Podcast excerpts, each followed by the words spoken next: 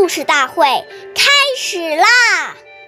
每晚十点，关注《中华少儿故事大会》，一起成为更好的讲述人。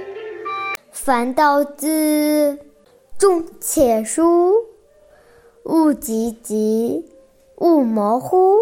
说话的时候，吐字要清楚而有力，不不能讲得太急。也不能讲得含糊不清，使人家听不明白。岁月易流逝，故事永流传。大家好，我是中华少儿故事大会讲述人周凯言。今天我给大家讲的故事是《裴秀学礼》第四十六集。裴秀是。西省西晋时时期的一位大臣，从小就知道勤奋学习，从不放过任何一个机会。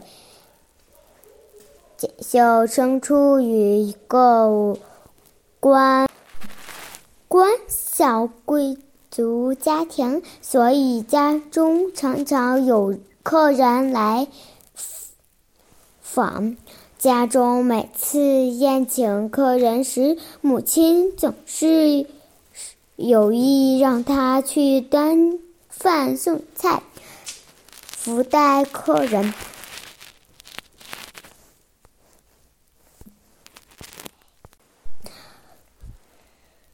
裴秀总是言语。虔诚，举止有礼，借机和客人交谈几句。客人们见他如此虚心懂礼，也都很喜欢他。由于由由于裴秀养成了优雅的吐痰，所以他。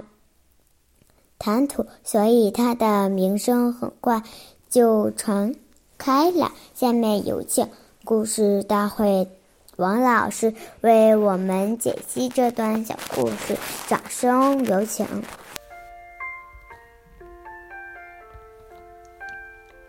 大家好，我是刘老师。如果别人讲话太快，你又没有听清楚，正好又是要处理的事情。这时，我们要养成一个习惯，不管是谁交代我们的事情，到最后都要给他复述一遍，这样才会万无一失。不然你似懂非懂，到时候出现了偏差，就不能怪别人讲得太快，只能怪自己没有把话听清楚、听明白。所以，我们不要怕麻烦，一定要把讲话的内容确认清楚，不可马虎大意。感谢您的收听，下期我们再会。